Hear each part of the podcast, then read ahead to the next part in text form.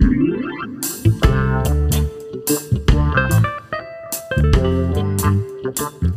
Hallo und willkommen zu unserem Politik-Podcast Grünzeugs. Ich bin Kim und heute haben wir eine total neue Besetzung, weil Lena ist heute mit dabei, unsere Geschäftsführerin, die zukünftig auch ähm, mitmoderieren wird. Herzlich willkommen, Lena.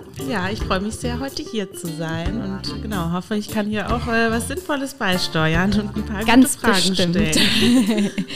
ähm, wir beschäftigen uns heute mit einem sehr, sehr gegenwärtigen Thema, nämlich Kernenergie. Und ähm, Uli, du hast uns ja lange verschwiegen, dass du ein Experte auf dem Gebiet bist. Also ich wusste es vorher nicht. Ähm, umso spannender, dass wir dich jetzt heute hier haben. Vielen Dank, dass du hier bist. Hm, Ja, hallo. Lena, willst du anfangen? Ja, genau. Ähm, ich würde sagen, Uli, wenn du möchtest, kannst du dich einfach erstmal kurz vorstellen. Du hast ja einen sehr beeindruckenden Lebenslauf und musst nicht schon alles vorwegnehmen, aber kurz äh, zu deiner Person, das wäre sehr interessant. Ja, wie man sieht, ich bin schon ein etwas älteres Semester, habe mein Berufsleben schon hinter mich gebracht. Äh, zehn Jahre von meinem Berufsleben habe ich mit der Lösung des Endlagerproblems äh, befasst. Ich war fünf Jahre beim Bundesamt für Strahlenschutz zuständig für alle Endlagerprojekte, für die Zwischenlager, für die Transporte von radioaktiven Abfällen. Ich habe dann beim Bundestag in der Gorleben, Gorleben gearbeitet und ich saß auch in der Endlagerkommission. Also ich habe also einiges an Erfahrung mitgebracht, was dieses Thema angeht. Ja, das hört sich auf jeden Fall so an. Und ähm, mittlerweile hältst du ja auch regelmäßig einen Vortrag ähm, über Kernenergie mit der Frage, ähm, ja, inwiefern Kernenergie die Lösung unseres Energieproblems sein kann. Und genau, da fangen wir jetzt gleich mal an. Was hat dich denn dazu bewegt, äh, diesen Vortrag zu entwerfen und den regelmäßig zu halten? Und an wen richtet sich der Vortrag? Also der Auslöser waren Gespräche mit Jugendlichen. Ich hab, war überrascht, dass also viele Jugendliche sagen, ja, Kernenergie ist doch gar nicht so schlimm. Wir können doch da jetzt äh, aus Klimaschutzgründen nicht dagegen sein. Wir sollten vielleicht Laufzeitverlängerung betreiben. Und dann habe ich gesagt, naja gut, okay, ich muss vielleicht dieser Jugend auch nochmal erklären, was es alles so gegeben hat. Was war die Asse beispielsweise? Welche Reaktorkatastrophen hat es gegeben? Und das war der Auslöser. Und das Thema ist natürlich hochaktuell, wie wir alle wissen. Am 15. April werden die letzten drei Kernkraftwerke in Deutschland abgeschaltet. Und da gehen die Wellen jetzt wieder hoch. Und es gibt die FDP, die CDU, die sagt, äh, wir müssen doch wieder Laufzeitverlängerung machen. Also die, die alten Märchen werden noch wieder erzählt. Und da will ich gegensteuern. Wir kommen vielleicht mal so ein bisschen auf die, die Basics überhaupt ähm, von Kernenergie, aber auch so von Kernspaltung.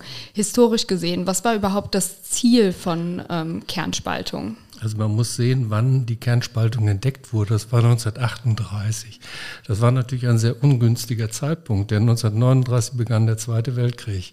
Und man hat sofort erkannt, das könnte eine gefährliche Waffe sein. Deshalb äh, gab es einen Wettlauf um die Atombombe. Zu unserem Glück, muss man ja sagen, haben die Amerikaner gewonnen und nicht die Deutschen. Äh, Es gab also damals auch eine, eine deutsche Gruppe, die sich mit dieser Atombombe beschäftigt hat. Und erst nach dem Zweiten Weltkrieg hat man dann äh, überlegt, wir können doch vielleicht diese Energie auch friedlich nutzen. Das war dann immer diese friedliche Nutzung der Kernenergie.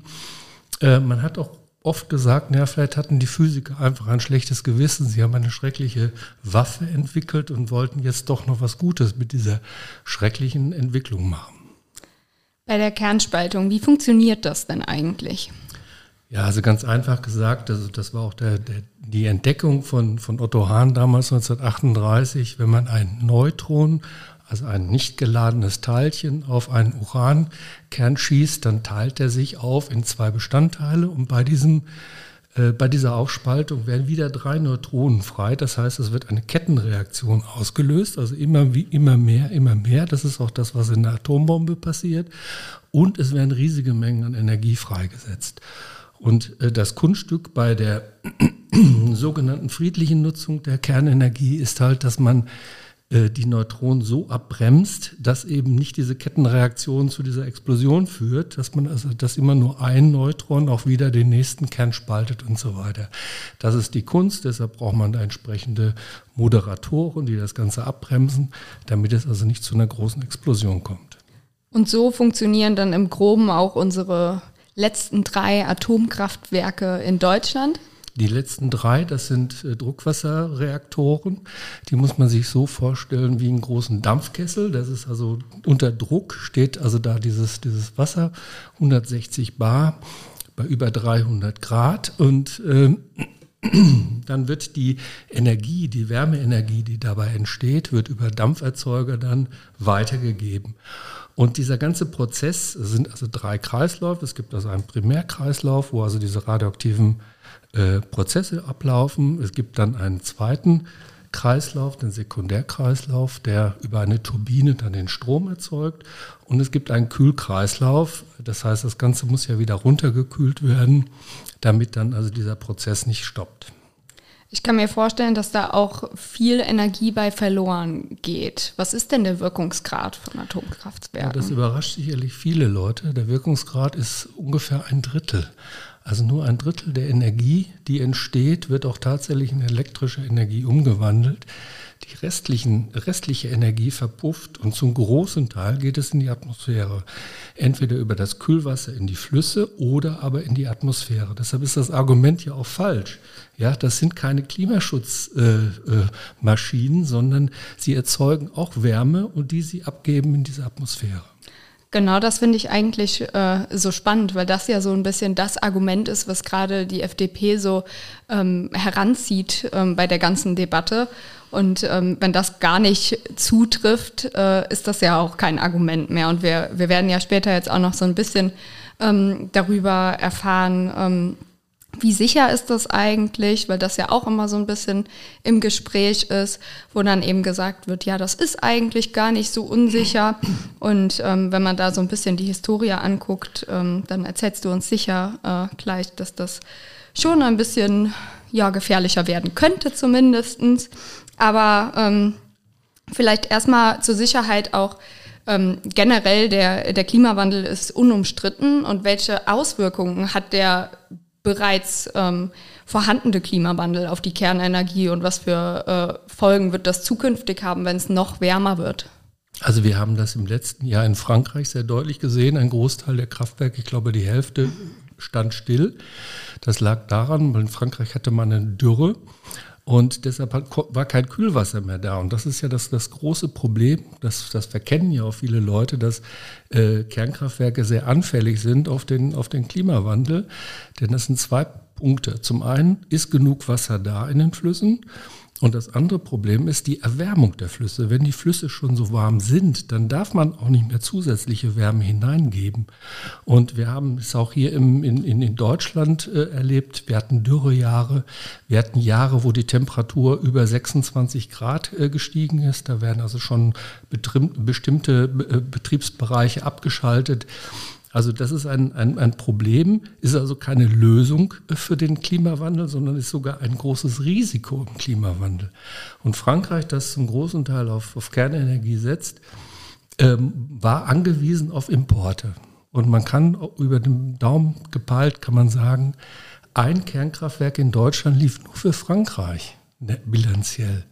Ja, 15 Terawattstunden waren äh, Export von Deutschland nach Frankreich und eines dieser drei Kraftwerke hat äh, eine Leistung oder eine, eine, elektrische Energie von 11, so und so viel äh, Terawattstunden äh, produziert. Das heißt also, das ist zum Beispiel auch so ein Argument. Das heißt immer, Kernkraft sorgt für Stabilisierung des, des Stromnetzes. Am Beispiel von Frankreich kann man sehen, wie anfällig die Kernkraft ist. Und vor allen Dingen, du hast jetzt ja gesagt, wir haben dann exportiert, richtig? Ähm, das heißt ja auch, waren wir überhaupt darauf angewiesen? Weil das ist ja auch so ein Argument, was im Moment ähm, in der Energiekrise quasi die ganze Zeit kommt, ja, wir brauchen es unbedingt. Ja, wir brauchen es nicht. Die drei Kraftwerke haben zusammen ähm, ungefähr so viel Strom produziert, wie bilanziell exportiert wurde. Also es gibt ja einen großen Stromverbund in Europa. Wir sind eng vernetzt mit, äh, mit den anderen umliegenden Staaten. Das ist ja auch gut so, deshalb gibt es keinen Blackout. Und äh, es ist wirklich so, im Jahr 2022 haben wir sehr viel Strom exportiert. Und genau das der, den Strom, der von den Kernkraftwerken produziert wurde, den haben wir bilanziell ins Ausland exportiert. Daran sieht man schon, dass wir diese drei Kraftwerke gar nicht brauchen. Und auch im Winter, als wir jetzt also die, die Energiesparmaßnahmen äh, äh durchgeführt haben, auch da hatten wir einen Überschuss an Strom und haben 30 Terawattstunden ähm, in, in, in den Export gegeben. In drei Monaten. Ich glaube, was da so ein bisschen irgendwie immer vermischt ist, ist ähm, Energie und Strom.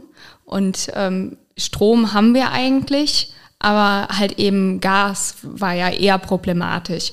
Und ähm, das wurde irgendwie immer so in einen Topf geschmissen, ähm, wegen ja auch der Preise. Also es hatte, hatte ja schon ähm, den Hintergrund der Preise. Trotz allem ähm, sieht man ja, dass wir eben nicht auf äh, weiteren Strom angewiesen ähm, waren, was halt eben nicht so leicht zu durchblicken ist, wenn man Energie immer so in einen Haufen damit wirft. Aber wir kommen nochmal zurück zur Sicherheit. Und ähm, da würde mich interessieren, wie sicher sind wir denn in Deutschland vor auch katastrophalen Unfällen? Also es wird ja immer wieder gesagt, das, was in Tschernobyl passiert ist, 1986, das waren die Russen, die gehen ja nicht so, sorgfältig damit um. Äh, dann kam äh, 2011 kam Fukushima in Japan, dann hat man gesagt, okay, auch Frau Merkel hat dann ja umgedacht, hat dann äh, gesagt, oh, die Japaner, die haben ja auch eine Sicherheitskultur. Wenn das da passieren kann, dann kann das auch in Deutschland passieren. Aber jetzt versucht man das wieder so in die Richtung zu drehen. Ja, in Deutschland, da ist ja alles viel, viel sicherer. Und ich habe dann zwei Beispiele, wo wir eben sehr knapp an Katastrophen vorbeigeschrammt sind. Und das waren so Fälle, die durchaus vergleichbar sind mit Tschernobyl und Fukushima. Wir haben Glück gehabt, ja, weil letztendlich dann noch ein Kühlaggregat funktioniert hat. Wenn das auch versagt hätte, dann hätten wir genauso einen, einen Unfall gehabt, eine Katastrophe wie in Tschernobyl und in Fukushima. Das heißt also, es kann auch bei uns passieren. Und deshalb, äh, es ist eine Risikotechnologie und es ist gut, wenn wir so schnell wie möglich aussteigen. Willst du ähm, zu den Fällen in Deutschland, also zwei hast du ja jetzt gesagt, gab es in Deutschland, willst du dazu noch mal ein paar Hintergrundinfos, also wann ist das passiert und ähm, wo vielleicht? Das eine war in, in der damaligen DDR in Greifswald, das ist durchaus ein vergleichbarer Reaktor wie Tschernobyl. Da hat man, das war auch menschliches Versagen, so wie in Tschernobyl, Elektriker wollte dem Lehrling zeigen, wie man einen Stromkreis unterbricht, hat dadurch einen Kabelbrand ausgelöst und äh, die ganzen Kühlaggregate haben versagt. Ein einziges blieb nur letztendlich übrig. Ähm, das Ganze ist natürlich von der damaligen DDR vertuscht worden. Ein ähnlicher Fall wie Tschernobyl. Und der andere Fall, den ich schilder, man kann mir jetzt sagen DDR wieder, äh, 2004 in Biblis äh, ist, äh, sind zwei Strommasten bei einem Sturm zusammengekommen. Das ist ähnlich wie ein Tsunami. Man sagt immer, Tsunami gibt es in Deutschland nicht. Ähm, ein ähnlicher Fall. Und auch da war es so, dass letztendlich ein Notstromaggregat gerettet hat. Ein einziges. Und das hat also vorher bei den, bei den Sicherheitsüberprüfungen mehrfach versagt. Wenn das versagt hätte, hätte es auch hier eine Katastrophe gegeben vielleicht nochmal so, so ein bisschen ähm, rein, was passiert, wenn alles versagt. Also ähm, was ist überhaupt in Tschernobyl und Fukushima passiert? Was waren da für Folgen? Ähm, und also weil oft auch irgendwie gesagt wird, ja, ähm, man kann gar nicht so richtig sagen, dass die Toten äh, alle darauf zu führen sind und sowas. Vielleicht ähm, da nochmal ein paar Infos zu. Ja, das ist mit der Statistik ist immer so eine Sache. Ich erzähle immer gerne die Geschichte, als diese Wolke von Tschernobyl 1986 kam. Das war in der Nacht auf den 1. Mai 1986, werde ich nie vergessen. Wir waren zu zwei Paaren unterwegs, sind in den Regen gekommen, uns hatte niemand gewarnt. Wir sind nass geworden. Äh, zwei von den vier Personen haben, sind später an Leukämie gestorben. So, jetzt kann man nicht den Nachweis führen, dass es an Tschernobyl gelegen hat. Das ist immer das Problem. Es reicht ein Teilchen aus, um letztendlich dann eine Krebserkrankung zu erzeugen. Aber in der Statistik tauchen diese Fälle mhm. nicht auf. In der Statistik tauchen nur die Fälle auf von den Liquidatoren, die direkt betroffen waren, aber auch alle die, die Spätfolgen haben, die Leukämieerkrankungen gekriegt haben, Kinder, Leukämie, die halt eben auch in Weißrussland insbesondere sehr stark aufgetreten ist. All das ist in der Statistik nicht aufgetreten. Und äh, diese, diese Langzeitfolgen, die sieht man halt eben nicht. Und vielleicht ähm, generell nochmal, wie sieht es denn momentan aus in Tschernobyl und Fukushima? Kann man den Boden wieder nutzen? Kann man da irgendwie in die, kann man da noch leben? Also Weil, weil das ist, glaube ich, auch so ein, ähm, eine, eine unfassbar große Fläche ja auch, ähm, die, die für einen gewissen Zeitraum ja ausfällt. Jetzt ist das ja ein bisschen zurück, aber. Also Tschernobyl ist so, da hat man ja direkt nach der Katastrophe erstmal die Stadt Pripyat äh, evakuiert. Äh, es sind, glaube ich, 300.000 äh, Menschen evakuiert worden. Diese Stadt ist eine Geisterstadt. Äh, und man hat dann also mit einem hohen menschlichen Einsatz einen Betonsarkophag auf diesen geschmolzenen Kern äh, gekippt. Äh, dieser Betonsarkophag ist bröckelig. Ja? Das heißt also, es kann jederzeit also wieder etwas austreten. Und deshalb hat man mit einem riesigen äh, Aufwand eine Schutzhülle gebaut aus äh, Stahl ja, und Aluminium ähm, und diese Schutzhülle über diesen äh, Reaktor geschoben. Die EU hat sich da auch finanziell daran beteiligt. Die Gesamtkosten bisher sind über 600 Millionen Euro. Nur mal zum Vergleich. Ein deutsches Kraftwerk ist versichert mit 2,5 Milliarden Euro. Ja, das heißt also, diese Versicherungen, die da sind, die reichen bei weitem nicht aus. Wenn es zu einer solchen Katastrophe kommt, dann kann man diese, diese Kosten nicht stemmen. Und fünf äh, ehemalige japanische Premierminister, die haben Anfang letzten Jahres eine dringlich, einen dringlichen Appell geschickt, haben gesagt, also Atomkraft kann einen Staat ruinieren weil in Fukushima jetzt schon über 80 Millionen, Milliarden äh, Euro an Folgekosten aufgetreten sind. Man hat riesige Mengen kontaminierten Wassers, man weiß nicht wohin. Auch dort wurden über 400.000 Menschen evakuiert. Der Boden musste ausgetauscht werden. Jetzt denkt man, dieses radioaktiv belastete Wasser in das Meer abzukippen, mhm. was auch eine riesige Schweinerei ist, aber man weiß nicht wohin damit. Und äh, das sind einfach Probleme, die man dann nicht mehr lösen kann.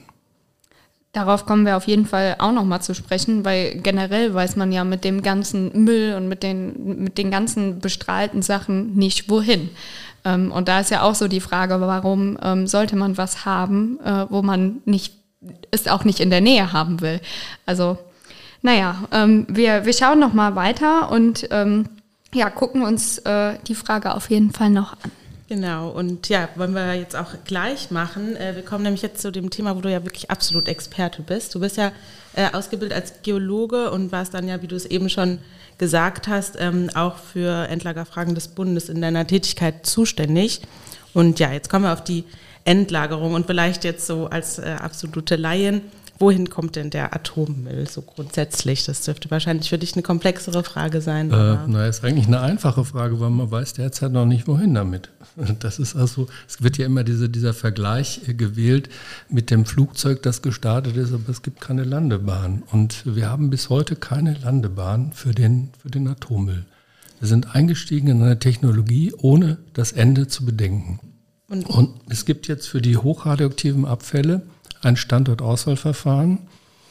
Äh, der Standort wird nach einem, auf der weißen Deutschlandkarte wurde da gesucht. Das, ich war ja beteiligt auch an der Endlagerkommission, um dieses Verfahren zu entwickeln. Der Bundestag hat das dann 2017 so beschlossen.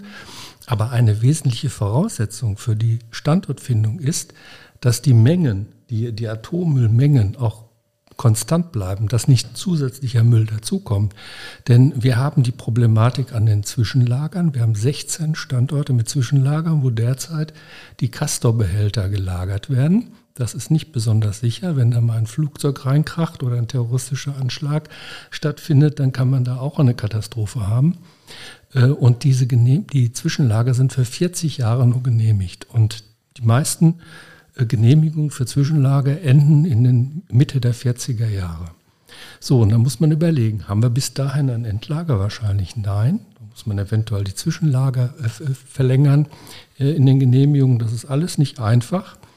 Aber wichtig ist natürlich für die Akzeptanz eines Endlagers, denn keiner will ja den Müll vor der Haustür haben, dass wir auch die, die Mengen begrenzt haben. Das war damals der, der Konsens, den man erzielt hat. Und da waren auch die Grünen dabei, da waren auch die Umweltverbände dabei, die gesagt haben, okay, wir wollen jetzt eine Lösung haben, aber die Grundvoraussetzung ist der Atomausstieg. Und wenn jetzt einzelne Parteien wieder anfangen, diesen Konsens aufzuschnüren, dann wird es auch keine Akzeptanz geben bei der Endlagerfrage. So einfach ist das. Ja.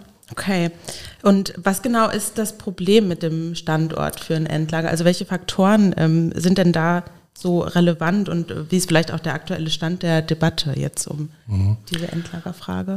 Also das Schwierige ist, man muss ein Endlager finden, einen Standort finden, der eine Million Jahre Sicherheit gewährleistet. Das ist ein unvorstellbar langer Zeitraum für uns Menschen, für Geologen nicht so sehr, weil wir denken in Millionen. Äh, das heißt also, man muss äh, eine Formation finden, und solche Formationen gibt es in Deutschland, wo man in einer Tiefe von ungefähr einem Kilometer die, die Abfälle sicher lagern kann. Aber das muss halt eben nach einem transparenten Verfahren geschehen. Die erste Stufe war, dass man Teilgebiete ausgewählt hat. Das ist noch sehr grobflächig. Die nächste Stufe wird sein, dass man diese Teilgebiete auf etwa 30 oder 40 Teilgebiete reduziert, auch die etwas verkleinert.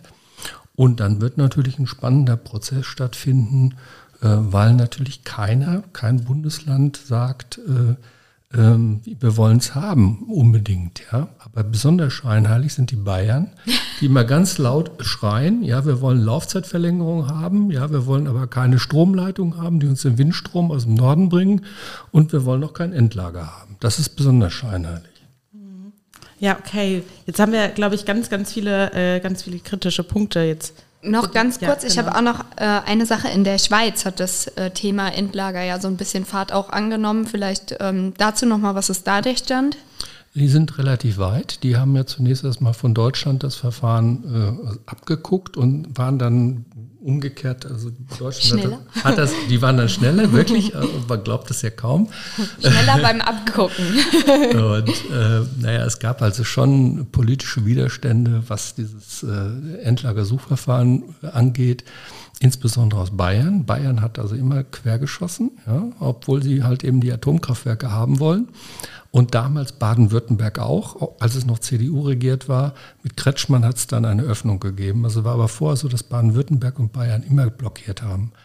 Und ähm, als dann Kretschmann gesagt hat, okay, wir beteiligen uns daran, wenn, wenn irgendwo muss das Zeugs ja hin, hat er gesagt, ähm, da sieht man, dass Grüne pragmatisch Politik machen, ja, und nicht dogmatisch, äh, wie, wie CSU beispielsweise. Und ähm, ja, erst dadurch konnte dann der Weg geöffnet werden. Und wie gesagt, 2017 gab es dann das Standardauswahlgesetz. Okay, spannend. Ja. Lena, willst du, du hast bestimmt noch weitere Fragen. genau. genau, ja, äh, mir ist jetzt so ein bisschen die Frage, oder vielleicht machen wir den Themenkomplex nochmal auf, wenn Kernenergie offensichtlich nicht unbedingt äh, vielleicht eine Lösung für die Energieversorgung darstellt. Was schwebt dir denn genau vor? Was wäre denn für Deutschland der beste Weg äh, in die Klimaneutralität? Also genau, das ist eigentlich ein, ich habe das auch nochmal beleuchtet und werde auch in dem Vortrag darauf eingehen. Ähm, die Frage ist, was ist, wie kommt man am schnellsten zum Ziel? Wenn man jetzt mal davon ausgeht, Kernenergie ist CO2-Senke, also produziert kein CO2. Ist es erzeugt auch Wärme, aber gut, das blenden wir mal aus. Wie schnell komme ich zum Ziel? Und äh, wenn man neue Kernkraftwerke baut, die Bauzeit ist mindestens zehn Jahre. Es gibt Beispiele, in Finnland hat man 18 äh, Jahre gebraucht, äh, in, in Frankreich 17 Jahre, Großbritannien ist auch noch nicht weiter. Als wenn jetzt immer erzählt, geredet wird von der Renaissance, überall alle in Europa bauen Atomkraftwerke, nur Deutschland geht einen Sonderweg. Also erstmal, es dauert sehr, sehr lange. Haben wir die Zeit? Wenn wir Klimaneutralität erreichen wollen, ist es doch viel besser, schnell etwas zu tun, in Wind und Solar zu investieren, weil dann haben wir sofort einen Effekt im Klimaschutz. Und ich habe eine Zahl, die, Leist, äh, die Leistung der drei äh, Kernkraftwerke in Deutschland war ungefähr 4 Gigawatt. Allein der Zubau an PV und Wind im letzten Jahr war über 9 Gigawatt. Das heißt, wir haben in einem Jahr, obwohl wir noch nicht die Ziele erreicht haben des Ausbaus, doppelt so viel an Leistung dazu bekommen bei Erneuerbaren als bei Kernkraft. Deshalb ist das völlig unwirtschaftlich. Und es gibt auch viele Leute, die sagen, ja, es ist, ist ökonomisch auch größer Blödsinn, weil äh, Kernkraft äh, ist drei bis viermal so teuer wie die Erneuerbaren. Also gehen wir doch den einfachen Weg, erneuerbare Energien, Wind, Solar, Biomasse und das so schnell wie möglich. Insbesondere, wenn man ja auch die Folgekosten mal mit einrechnen würde. Ich glaube, dann dann äh, bräuchte man die Rechnung schon gar nicht mehr aufmachen, weil das so enorm riesig wäre, wenn nur einmal was passieren würde. Ähm, das also was ja bei Wind und bei Solar einfach nicht äh, passieren würde. Und wir haben auch nicht ein blödes Abfallprodukt, was uns alle krank macht. Was mich auch noch interessieren würde, ist, ähm, von der FDP wird ja auch oft wieder eingebracht, dass es ja alles mittlerweile viel, viel sicherer ist. Also wenn wir jetzt neue äh, Atomkraftwerke bauen würden, dann gibt es ja ähm, andere Reaktortypen und dann ähm, haben wir auch nicht mehr so viel Müll. Was stimmt davon eigentlich? Also das ist äh, wieder so ein Märchen, was erzählt wird. Ja, die ganze Geschichte der Kernenergie ist voller Märchen. Immer irgendwelche Geschichten, die aufgetischt werden, die aber dann, wenn man ein bisschen äh, nachforscht, äh, sich in Luft auflösen. Genauso ist das mit dieser sogenannten Generation 4 Reaktoren oder Small Modular Reactors. Äh, die Vision ist, dass man kleine Einheiten hat, die man sogar auf ein LKW dann packen kann, die man dann überall hinfahren kann, die inhärent sicher sind. Das, das soll keine Kernschmelze äh, entstehen. Aber wenn man sich dann genau damit befasst, dann sind das alles Modelle, die schon mal gescheitert sind. Ja, also es ist zum Beispiel ein Hochtemperaturreaktor, den hat es schon mal in Hamm-Üntrop gegeben, der nicht funktioniert hat. Ähm, dann äh, äh, schneller Brüter ist dann das Thema, hat es auch schon mal, gibt es eine Ruine in Kalka, kann man sich anschauen. Auch dieses Modell ist gescheitert. Ähm, und, äh, aber es gibt auch eine Untersuchung dazu, zu diesen, zu diesen Generation 4 Reaktoren. Die sind alle noch nicht marktgängig. Die müssen noch entwickelt werden. Die sind im Forschungsstadium. Und das dauert vielleicht 20 Jahre, bis die vielleicht dann mal irgendwo äh, in die Realität kommen. Haben wir die Zeit? Wenn wir äh, Klimaneutralität anstreben wollen, haben wir die Zeit nicht. Wir haben jetzt das Jahr 2023. Wenn wir bis 2035 oder 2040 klimaneutral sein wollen, bis, dann haben wir bis dahin nicht diese Reaktoren gebaut. Allein aus, aus Gründen des Zeitfaktors kommt das nicht in Frage. Und dann dauert der Bau ja auch nochmal. Also das hast du ja eben auch schon mal erläutert, dass äh, nicht nur, dass wir jetzt die Technologie noch nicht haben, ähm, um es marktreif äh, quasi zur Verfügung zu stellen, aber dann auch noch, ähm, dass wir dann gegebenenfalls 18 weitere Jahre äh, darauf warten, dass es gebaut ist. Ähm, aber du hast ja eben auch schon mal die, die Kosten ähm, angesprochen und auch im Vergleich zu ähm, erneuerbaren Energieformen. Hast du da irgendwie vergleichbare Zahlen auch nochmal? Ja, also es gibt äh, Erhebungen, die die Stromgestehungskosten berechnen und ähm, das ist eindeutig, äh, die Kernenergie ist das drei- bis vierfache teurer als äh, Solar und Wind.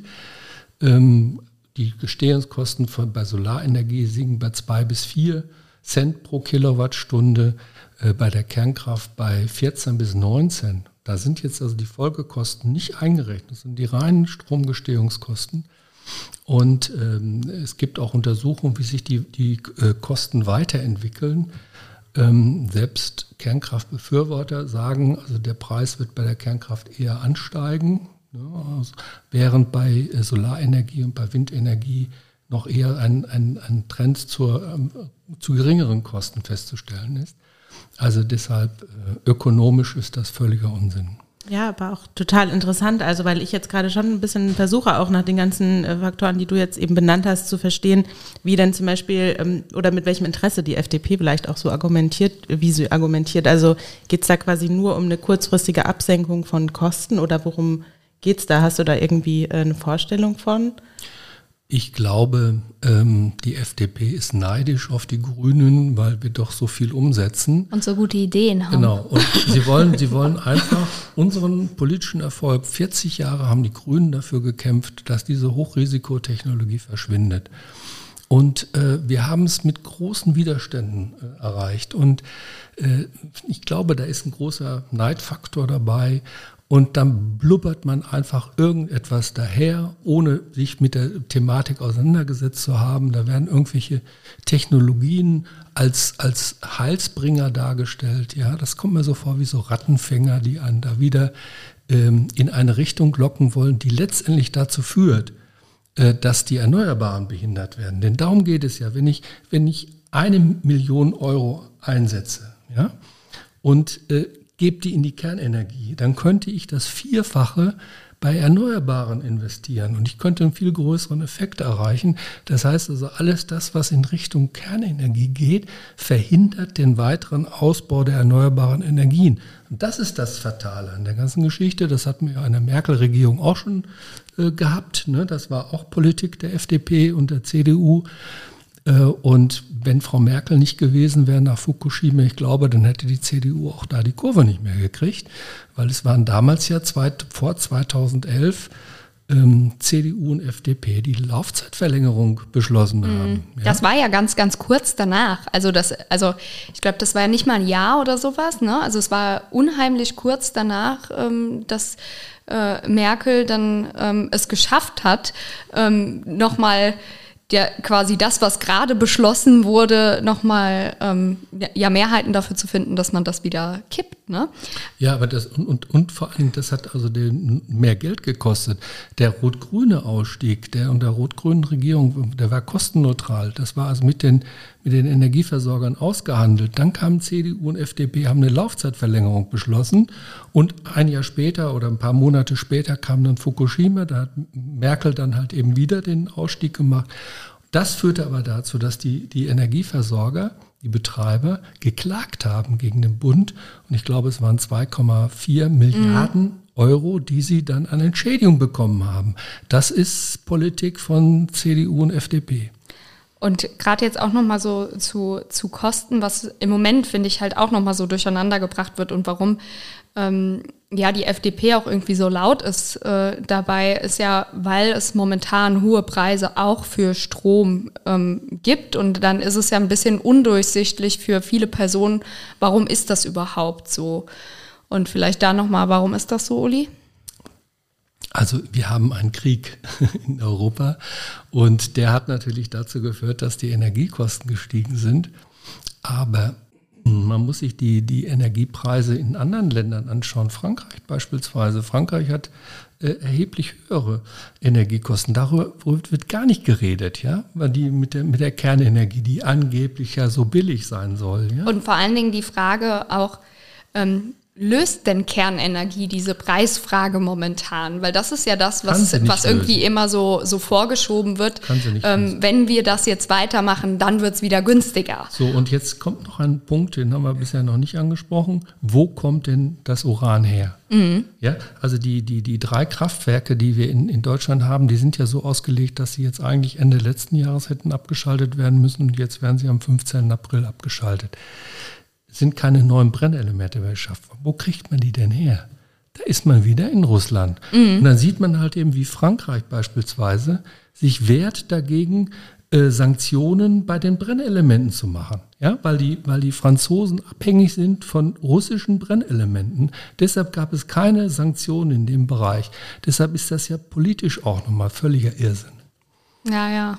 Also ich, ich finde es total, ähm, total spannend, aber auch auf der anderen Seite irgendwie ähm, schon, schon erschreckend, ähm, wie, wie viele Menschen auch darauf angesprungen sind. Also ja. ich auf der einen Seite, ich kann es natürlich verstehen, man merkt es irgendwie im Portemonnaie, dass äh, es teurer geworden ist, aber ähm, wie wir jetzt auch äh, gelernt haben, es löst das Problem ja irgendwie nicht, dass, ähm, dass es äh, dann wieder günstiger wird. Und das Einzige, was es wirklich löst, ist äh, einfach günstigeren Strom mit erneuerbaren Energien, die uns frei zu, äh, zur Verfügung stehen.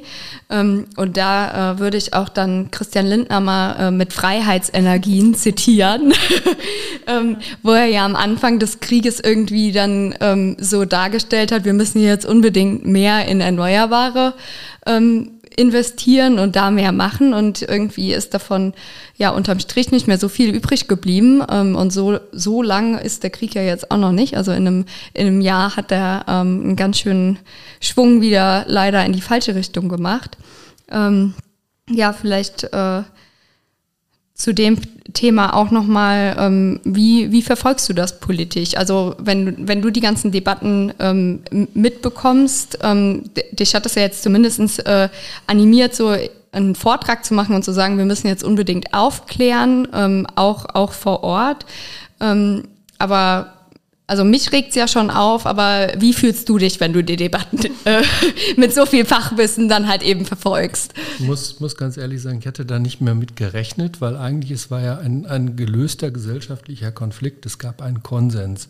Und jetzt wird von Einzelnen dieser Konsens wieder aufgezurrt. Und ich glaube, äh, ich, aus welchen Gründen auch immer, ich glaube wirklich, dass das einfach nur darum geht, die Grünen, äh, den Grünen zu schaden. Ich glaube, was anderes steckt da nicht dahinter ähm, weil wirklich eigentlich ökonomisch, das weiß Linden auch, ökonomisch ist das Quatsch. Ja, es gibt. Es ist ja in ja, vielen Sachen, auch beim, beim E-Auto oder ja. sowas, ne? Das ist ja auch, also wenn man, wenn man sich die Energieeffizienzen dann ja anguckt, ist es totaler Quatsch, irgendwie ähm, aus Strom einen anderen Energieträger zu machen, um diesen dann wieder zu verbrennen. Also das ist ja auch Quatsch, aber ähm, wo man es ja direkt nutzen könnte, wie, wie hier ja. Ne? Aber natürlich hat mich das geärgert und deshalb sage ich auch, ich muss das eben auch gerade jungen Menschen auch nochmal erzählen, die ganze Geschichte. Ähm, wie gesagt, das Auslöser war halt eben Diskussionen, junge Leute, Fridays for Future.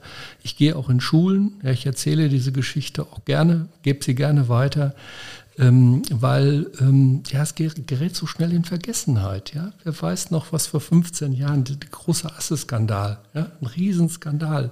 Ja, vielleicht erzählst du den dann jetzt ja. gerade auch mal, ja, damit die äh, junge Generation das hier über einen Podcast auch mitbekommt. Man, man hat über 40 Jahre Atommüll in ein altes Salzbergwerk eingelagert. Man hat 40 Jahre lang erzählt, das ist alles sicher, das ist alles toll, die ganze Welt beneidet uns um unser, unser Endlage. Man hat das aber nicht Endlager genannt, sondern Forschungsbergwerk.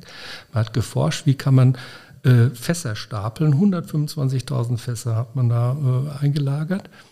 Äh, und dann kam auf einmal raus, ja, die Asse droht abzusaufen. Ja. Also eigentlich keine Neuerkenntnis, man hat nur die, die, die äh, äh, Fakten einfach ausgeblendet. Alle Kritiker, die das äh, gesagt haben, die hat man mundtot gemacht. Und 2008 ist das Ganze dann richtig hochgekocht. Ich war mit dran beteiligt. Ich habe auch mit an der Aufklärung be äh, mich beteiligt. Es führte zum Untersuchungsausschuss, letztendlich dann zum Assegesetz. Man hat jetzt beschlossen, die Abfälle da wieder rauszuholen, äh, mit Riesenaufwand das Ganze zu sanieren. Das war ein 2008, 2009 ständig in den Medien, äh, international auch, äh, weltweit war Deutschland da also in Verruf mit einem äh, Umweltskandal allererster Güte. Und da hat man auch jahrelang immer ein Märchen erzählt, ja, so wie jetzt wieder die Märchen erzählt werden, immer einfach nur behaupten, es ist alles sicher, es ist alles super und am Ende hat man einen Riesenskandal.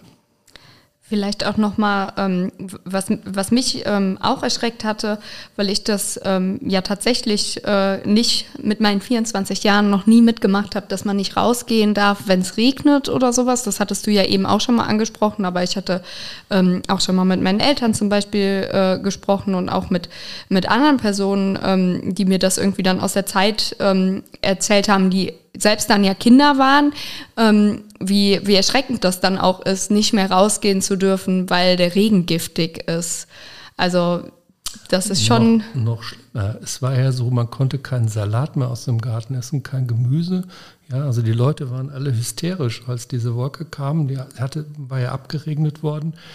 Und das Fatale ist ja, bei das erkläre ich auch in dem Vortrag, äh, dieses Cäsium 137 hat eine Halbwertszeit von 30 Jahren. Was ist das? Das, hm? Die Halbwertszeit.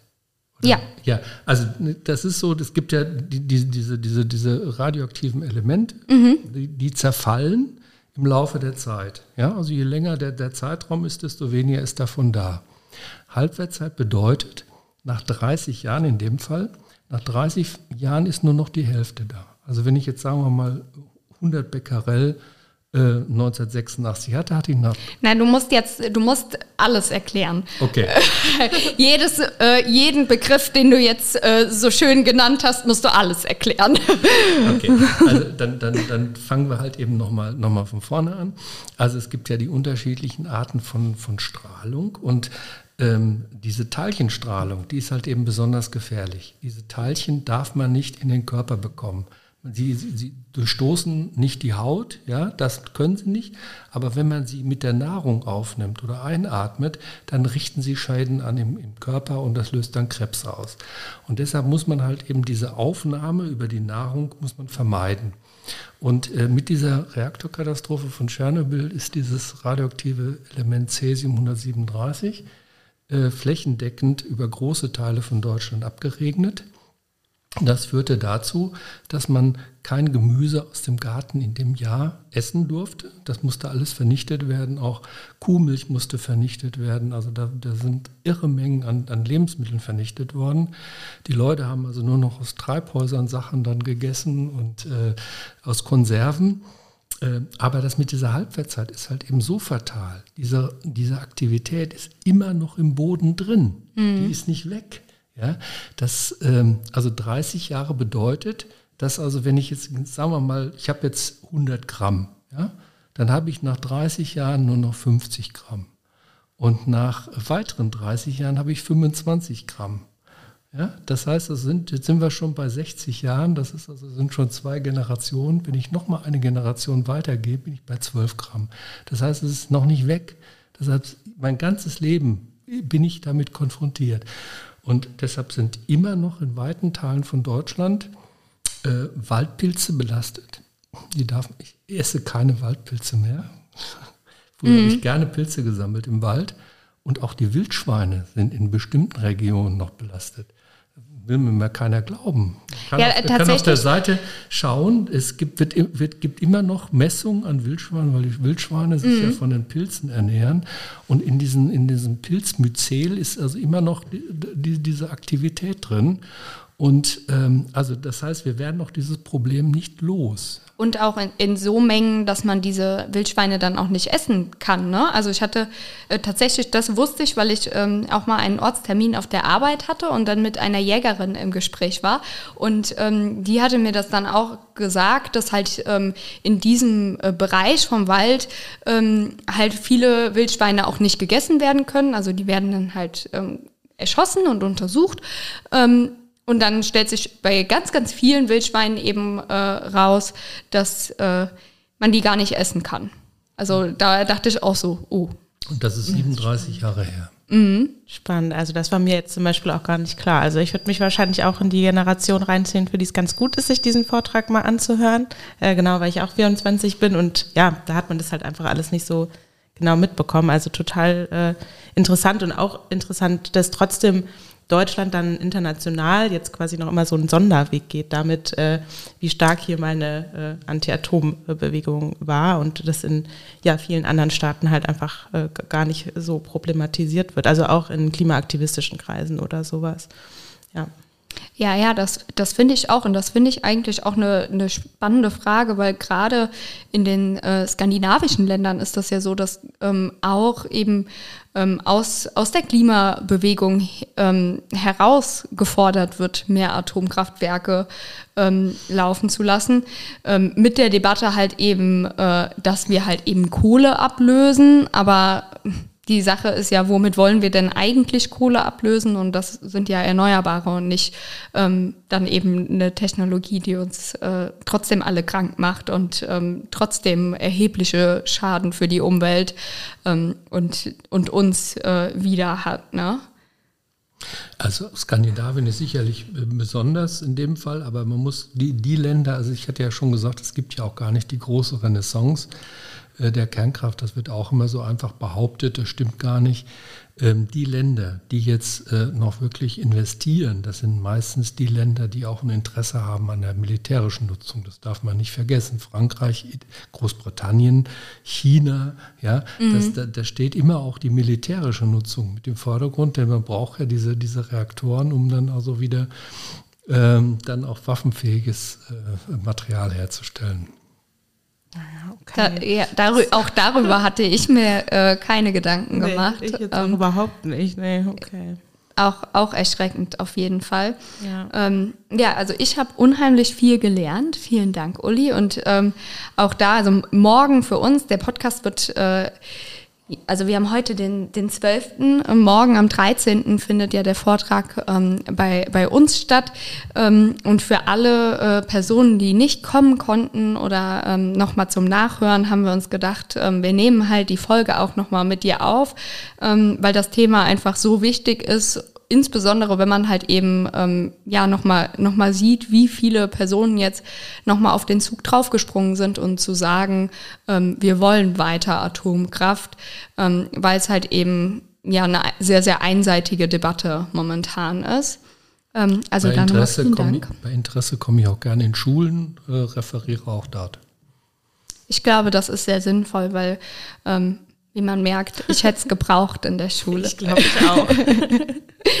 ja, dann vielen Dank und auch dir, Lena, vielen Dank, dass du dabei warst. War sehr ja. schön. Wie ich fühlst du dich? Ja, ich fand es auch sehr schön. Es war äh, genau, war ein bisschen ruhiger, aber in den nächsten Folgen werde ich bestimmt noch ein bisschen mehr beitragen können. sehr schön, ich freue mich schon.